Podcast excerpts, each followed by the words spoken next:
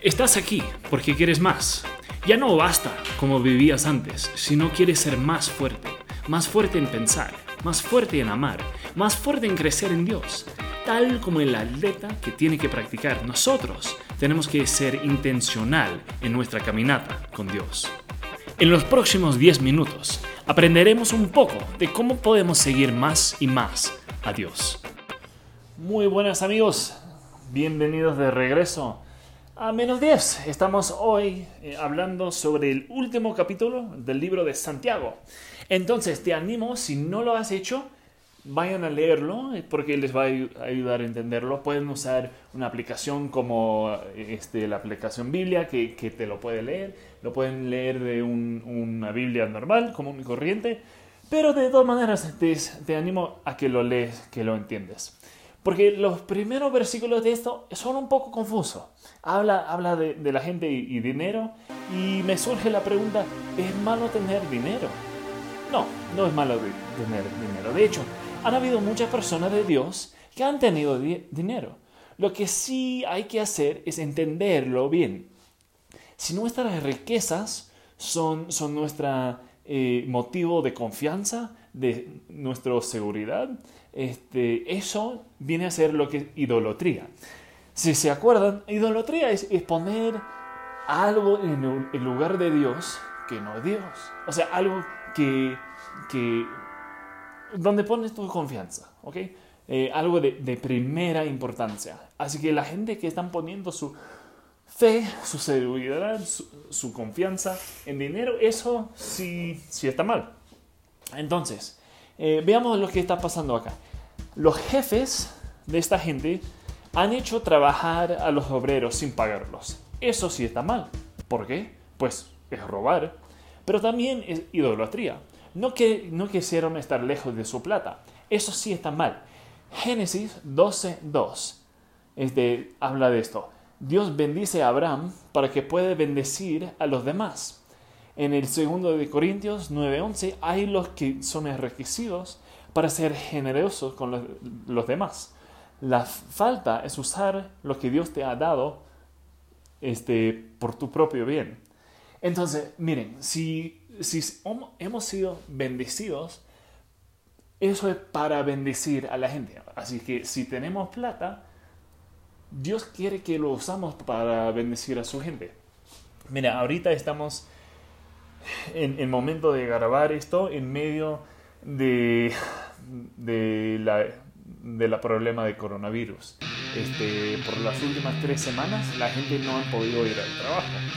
Este, si eres alguien que tiene dinero, te animo a que pienses cómo lo puedes usar para el bien de Dios. Este, si puedes mandar víveres, comida a, a un amigo, este, quizás eso es, un, eso es una manera de usar tu dinero para el bien. Entonces no es que tener dinero está mal. Vamos a lo que dice después de eso. Este, Jesús va a regresar y nosotros tenemos que tener paciencia en eso. Hasta que sucede esto, habrá injusticia, pero Jesús regresará y todo se pondrá en orden.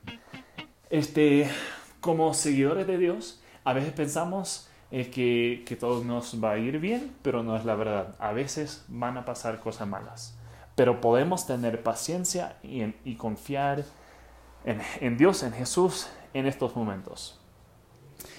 la próxima tema es sobre juramentos. Básicamente, no los hagan.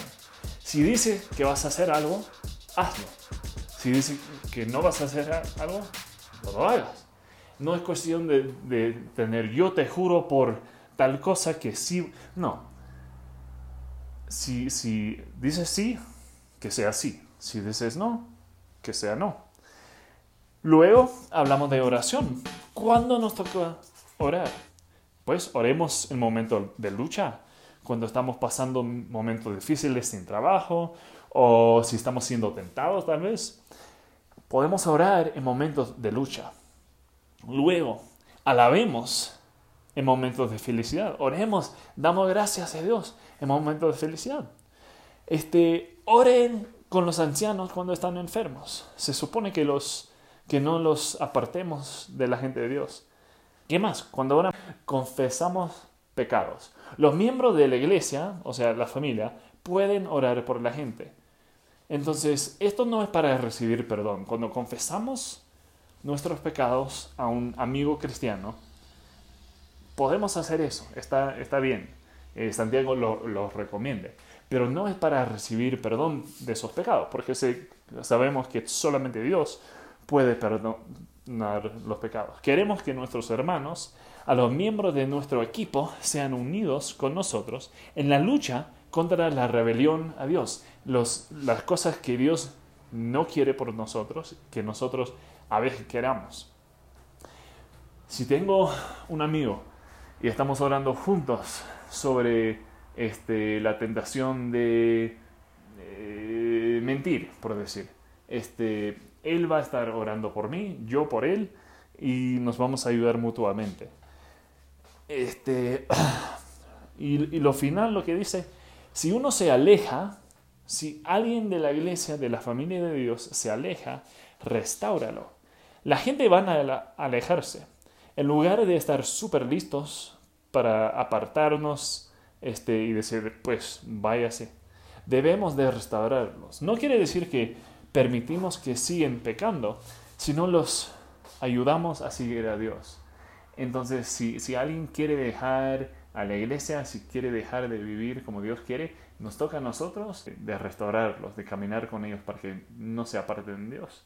Porque Dios es alguien que nos ama, que nos quiere y que quiere lo mejor por nosotros. Así que, en todo esto, este, caminen con Dios, oren con Dios, alaben a Dios, hazlo con gente y si alguien está intentando de alejarse de eso, ayúdelos a seguir a Dios. Entonces, esto ha sido eh, un placer hablar del libro de, Santiago y, y cómo podemos prácticamente caminar con Dios. Así que te animo a que este, le des un like, este, dejas un comentario y que sigues escuchando, porque vamos a seguir con esto para seguir aprendiendo más y más de cómo podemos caminar con Jesús.